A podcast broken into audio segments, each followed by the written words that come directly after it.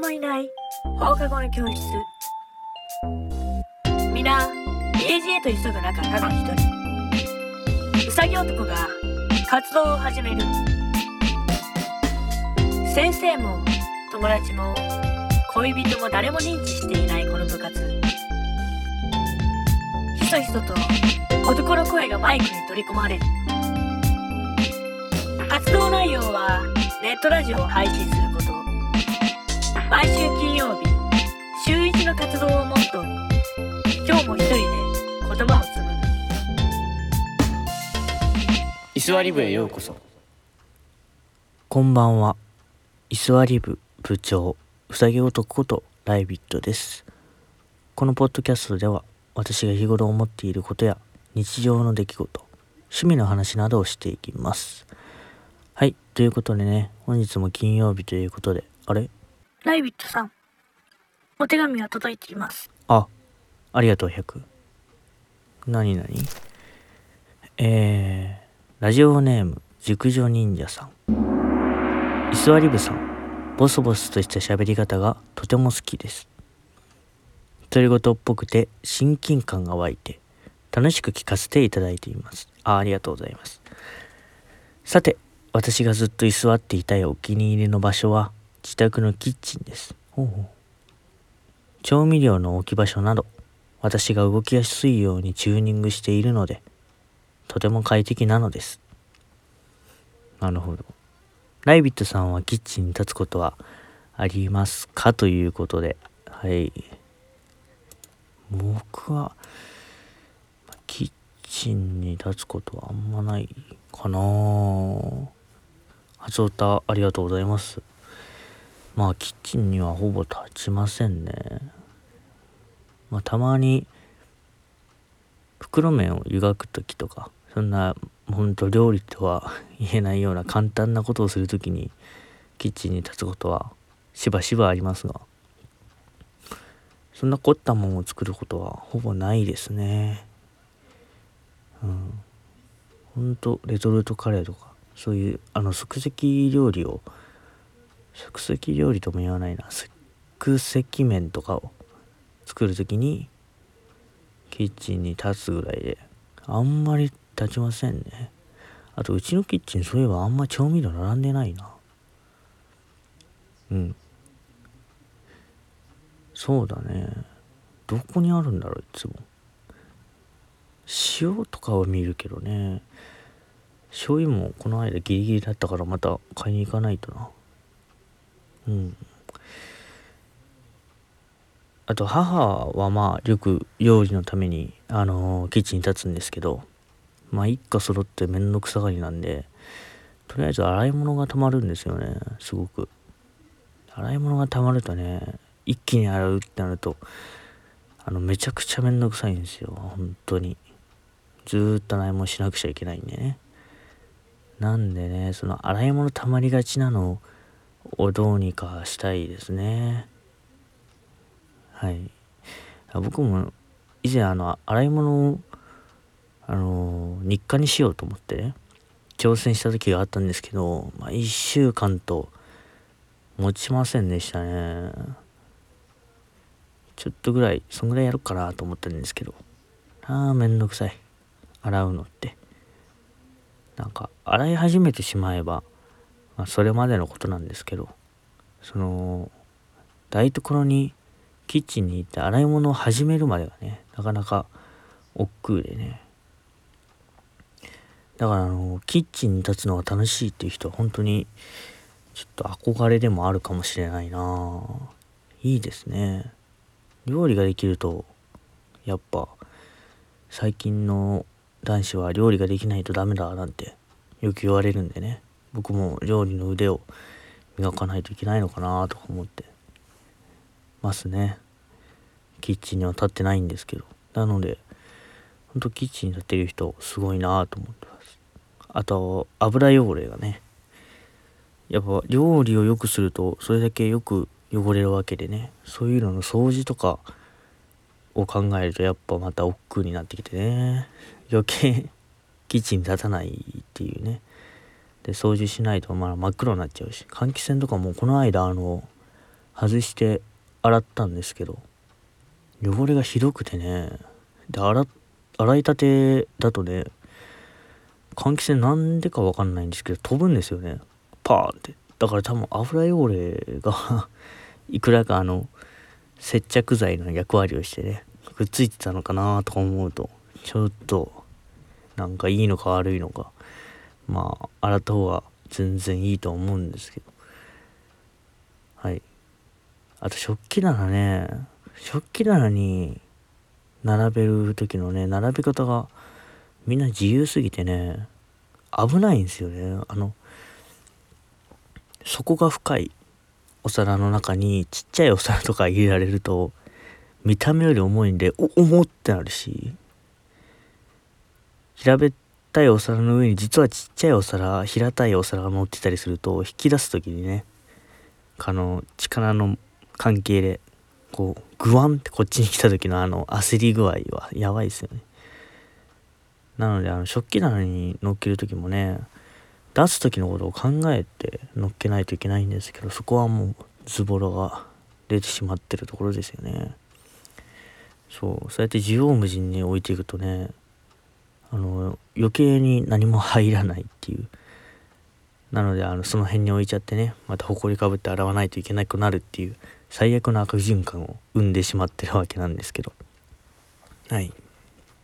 なのでねあの熟女忍者さんのようにキッチンに立つ立つのが好きになれるようにあの台所周りはねほんと清潔にきれいにしていきたいと思います。食中毒とはもう本当にね夏場になると危ないですからね。はい。でほんと熟女忍者さんは。いや初オタですよ。初めてあの居座り部にメールが来てね。多分声のトーンがあんま変わってないか。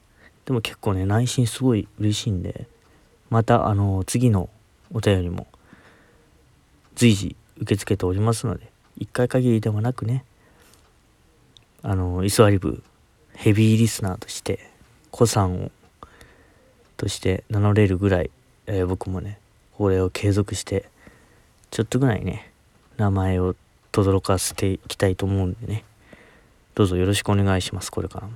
ご自愛ください。はい。で今日のトークテーマに入っていきます。えー、継続は難しいなっていう話なんですけどね。まあ誰しも思ったことがある話ですよね。ちょうどさっき毎日お皿洗うことを日課にしようとしたっていう話はしたと思うんですけどまさにそんな感じの話でまああの今までとあの何ですかトップ3発表したいと思います。継続しようとしてできなかったことをトップ3まず3位からですよね、えー、執筆活動ということで、あのこのね四字熟語みたいに執筆活動って言いましたがあのそんな大したことではなくね書くとかえー、何だったかなあれ。あサイトの名前ど忘れしたけどあの、それこそなろうとかであのたまに文字を書くんですけど物語を書くんですけどそういうのをねあの気が向いた時にポンポンポンってあのちょちょちょって出すんですよ。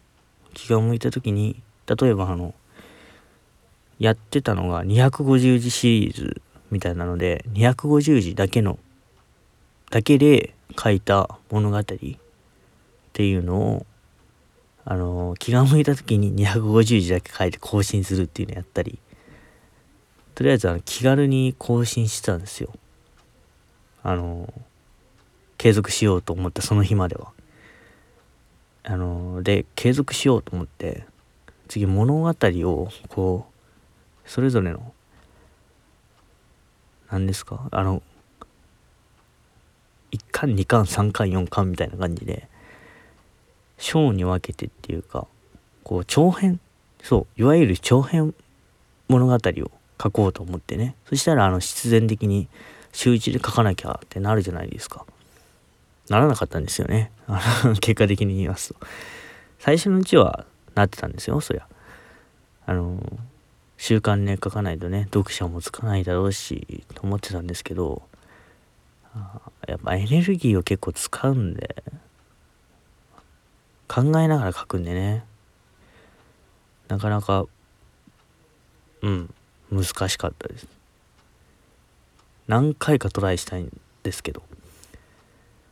やっぱどれも続きませんでしたね。なので僕のあの各読むのプロフィール欄には大町っていうんですけどプロフィール欄にはあの未完結の小説が いくつか並んでてねなんか中途半端な作者になってますけど。はい。第2位がね早起きということで。これはね特に長期休みに入るとなるんですけど早起きしよう早起きしようって。であの今もねリアルタイムで言うとね今僕1時7分現在1時7分なんですけど収録してるんでもうこの時点で夜更かししてますよね。そうこんな風にねどっかで夜更かしして早起きできてたのが崩れて早起きできなくなるっていう。で一番やばいのはねスーパー昼夜逆転がやばいですよね。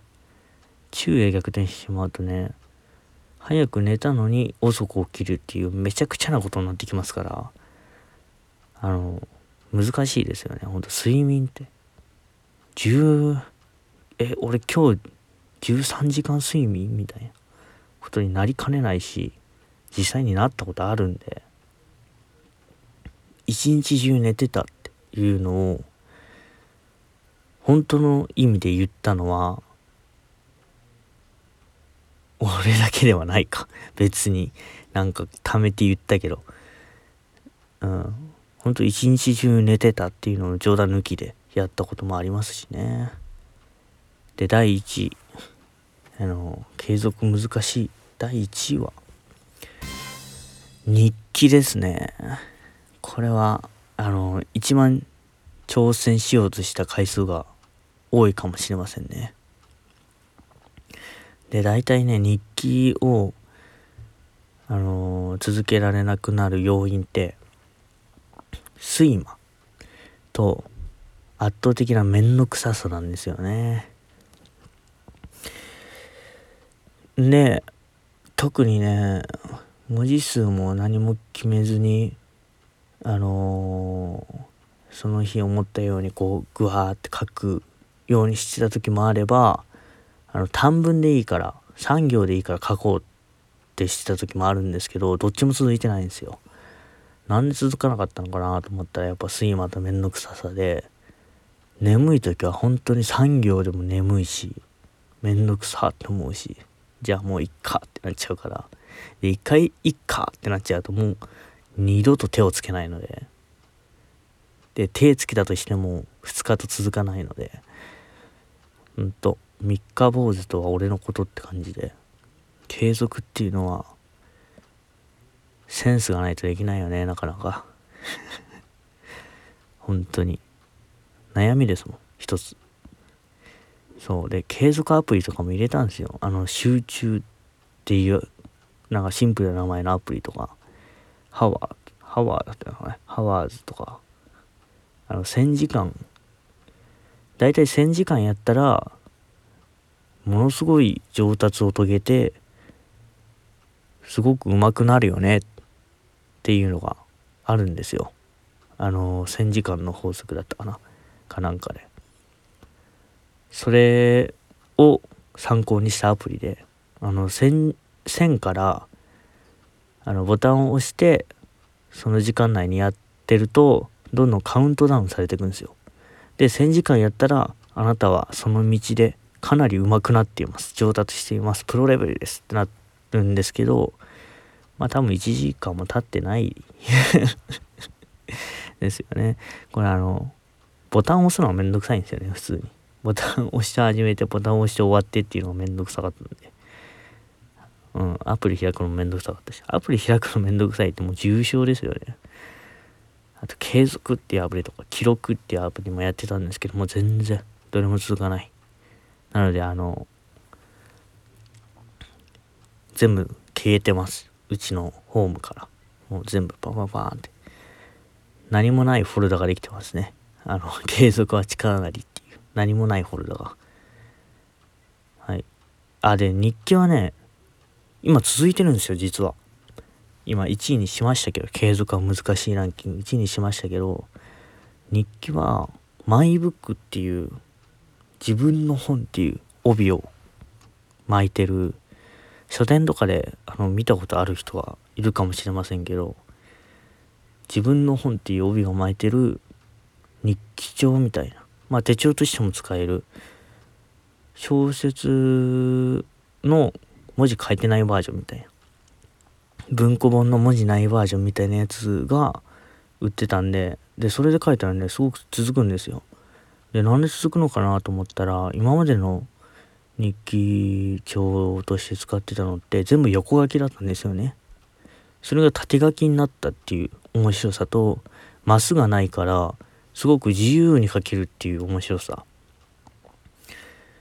なのでマスがないんであの文字大きく書いて字数減らしてその日サボっちゃおうとかもできるし今日すごく楽しかったから字ちっちゃく書いてあのなるべく詳細につきあの書き留めようとかもできるし本当いろんな使い方できるんで日記をつけたいという方はあの書店行ってねマイブック2021年の記録という本がねもうもう4月来るんでもう4ヶ月ぐらいあの立った状態から日記は始まっちゃうんでちょっと今買うの微妙っていう人いるかもしれないな。結構余白が増えちゃうんでね、まあ、挿絵というかなんかこうペラペラって書いてから始めるっていうのもいいしまあ余白のままあの4月から書いちゃうっていうのもいいと思うんですけど。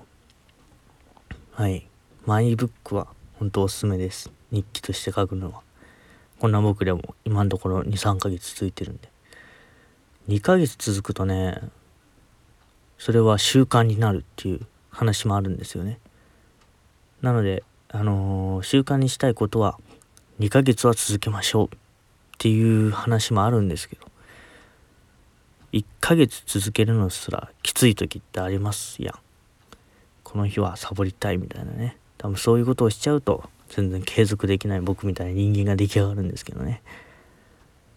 あとねこれも日記、まあ、番外編として一つ紹介しようと思うのがブックログっていう読書ブックログ読書っていうのを読書日記みたいな感じでつけてたんですけど23冊ぐらい溜まってるんですよね。書いてない分が。まああの覚えてる範囲で書こうかなと思うんですけど。まあ読み直して書いた方がいいかなとも思いつつ。はい。そんな感じで。今日なんかまとまりがない感じがするな。夜だからかな。なんかちょっと適当に喋りすぎましたかね。すいません。あの聞きにくいラジオになってたら。ほんと。陳謝陳謝。あのー、これからはね。これからはえどうなんだ？前の回のやつとちょっと変わってる雰囲気。まあ初音が来たっていうのもあるかな、まあ、そればっかり言うしちゃダメか。まあ次からもあのどうかこんな居座り部のラジオ聞いていただけるとありがたいです。はい。えー、今日はこんなところで。またお会いしましょう。さよなら。